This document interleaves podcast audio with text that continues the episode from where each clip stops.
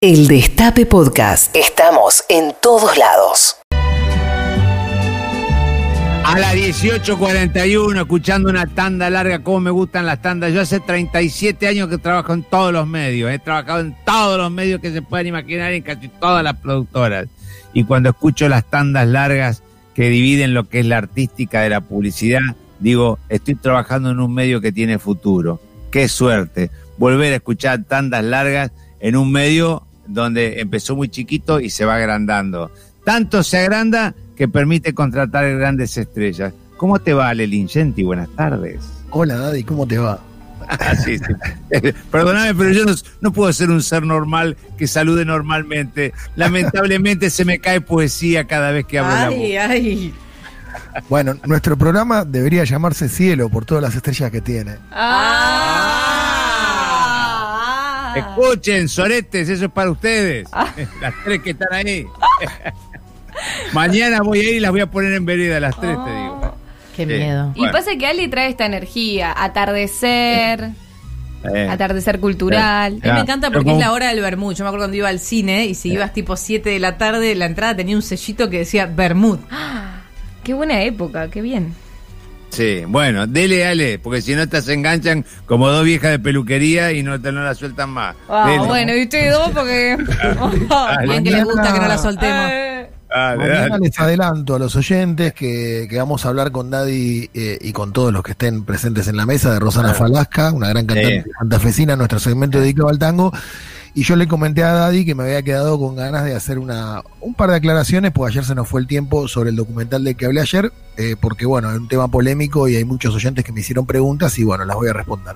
Dicho esto, eh, hoy voy a hablar de una película, no una película, perdón, de una serie de, la que también los oyentes me han hecho varias preguntas. Creo que muchos, más que preguntas, se pusieron contentos de que hablemos de esta serie que se llama Normal People, porque muchos de ellos ya la vieron. Es una serie de 12 capítulos de una hora que está en Movistar Play, pero bueno, la verdad que lo de la plataforma pasa a ser un poco secundario porque ya casi todo el mundo que no pertenece a mi generación ni a la tuya, Daddy, a la gente que es más joven que nosotros, le resulta bastante fácil encontrar las series, eh, aunque no estén en una plataforma de streaming legal. Así que todo el mundo sabe cómo conseguirla. Bueno, está Movistar Play. La serie es un éxito en todo el mundo, es una serie irlandesa. Esto le agrega un condimento especial porque no hay tanta producción de Irlanda que conozcamos en, en Latinoamérica. Eh, así como pasó con Borgen, que tenía esa característica de, además de que la serie es muy buena, de presentarnos un mundo que no conocemos tanto, ¿no? O sea, lo que pasa en Escandinavia nos es un poco ajeno, lo que pasa en Irlanda también, en algunos aspectos. Es una adaptación de una novela que se llama igual, Normal People, de una eh, escritora llamada Sally Rooney, eh, y narra básicamente el romance entre dos personajes que son un poco antagónicos, ¿no? Eh, son dos personajes muy jóvenes que se cruzan todo el tiempo, pero que parece que no tienen mucho que ver eh, uno, uno con el otro. Una es una chica de familia de clase alta y, el otro es un pibe de clase popular cuya madre es empleada doméstica en la lujosa casa donde vive la chica. ¿Se entiende, no? Eh, Rolando Rivas. Completamente, eso iba a decir no iba a hablar de Rolando Rivas, pero sí, Rolando Rivas. Eh, es, una historia completamente prototípica de los melodramas más tradicionales. Pero bueno, cuando vos andás, digamos, eh, rodando por un terreno que conocés, si lo haces con algo de originalidad y con algo de buen gusto, eh, como es el caso de esta serie, terminás triunfando.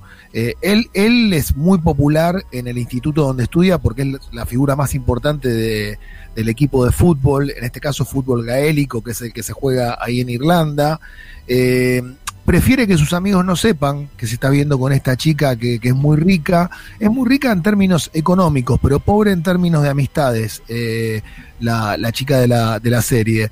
Eh, se pasa casi toda la, digamos, el tiempo cuando no está estudiando, leyendo libros sola. Y cuando llega este pibe que tiene picardía, que es un pibe de clase popular, que es simpático, que es galante, la vida de ella empieza a cambiar. ¿Qué es lo importante de la serie? Todo esto sonó prototípico. Bueno, en principio porque el primer encuentro sexual que se ve en la serie de, la, eh, de esta pareja es una especie de elección de consentimiento que uno observa, digamos, con mucha sensibilidad y con mucho pudor. En un momento en el que eso está muy en juego, que se discute, digamos que el feminismo lo puso sobre la mesa, eh, es ejemplar esa primera escena. Y el resto de las escenas de sexo, que hay muchas, muchas en Normal People, eh, son un gran ejemplo de sensualidad y también de elegancia, ¿no? Dan una idea de intimidad que en general es muy difícil de conseguir en cine. Yo no sé si, si a vos te parece lo mismo, pero no es tan fácil filmar una escena eh, sexual en el cine o en la televisión sin quedar o demasiado cursi o demasiado zarpado. Yo recuerdo una escena histórica, que es la, escena de Último Tango en París, no sé si te acordás. Ah, este te iba a decir esa, la de, la, manteca. La de la manteca, es complicada, es una escena que generó mucho, mucho ruido en aquel momento. Eh, sí, ¿cómo se llamaba la, la mina Mari? Snyder. Mari Snyder, sí. Sí. Eh, y qué sé yo, me parece que, filmar ese tipo de escenas siempre es jugado, siempre es complicado para los actores y las actrices. Y acá lo resuelven con elegancia, pero también con sensualidad. O sea, no pierde, no, no, es pacata la serie, ni mucho menos. Eh, por otro lado, la serie no tiene un arco dramático así tradicional, eh, sino que es una acumulación de, de, pequeños detalles que pueden parecer ligeros de uno en uno, mm. pero pesan muchos cuando están todos juntos. No quiero entrar en demasiados spoilers.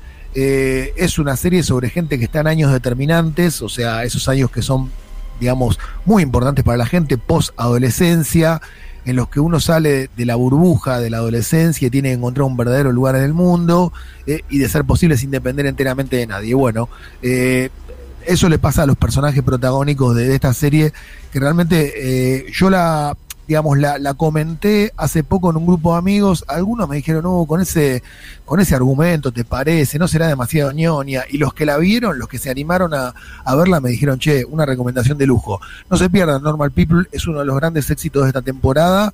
Eh, es un éxito no solo aquí en la Argentina, sino en todo el mundo. Está en Movistar Play, estaba en Apple TV y hay formas de conseguirla, ustedes ya saben.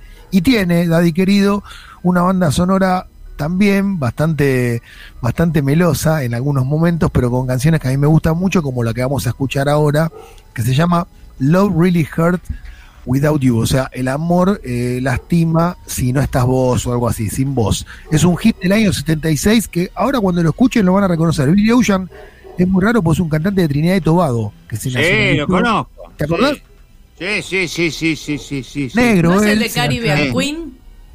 ¿Es el de, perdón? Caribbean Queen, que era el hit. Es el de Caribbean Queen. Exactamente. Nacional británico. Así que Billy Ocean, hacemos eh, la despedida con Love Really Hurts Without You. La serie se llama Normal People y mañana estamos viéndonos cara a cara todos. Gracias. Beso. Abrazo grande, amigo.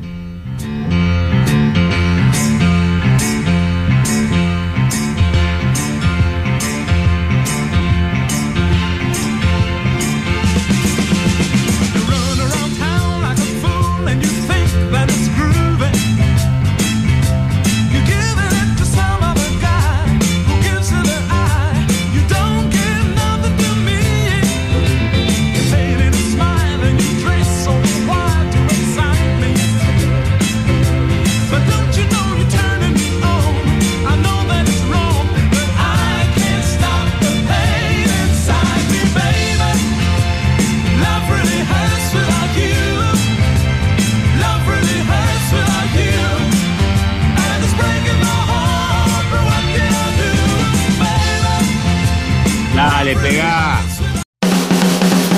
Reviví los mejores momentos de la radio. El Destape Podcast.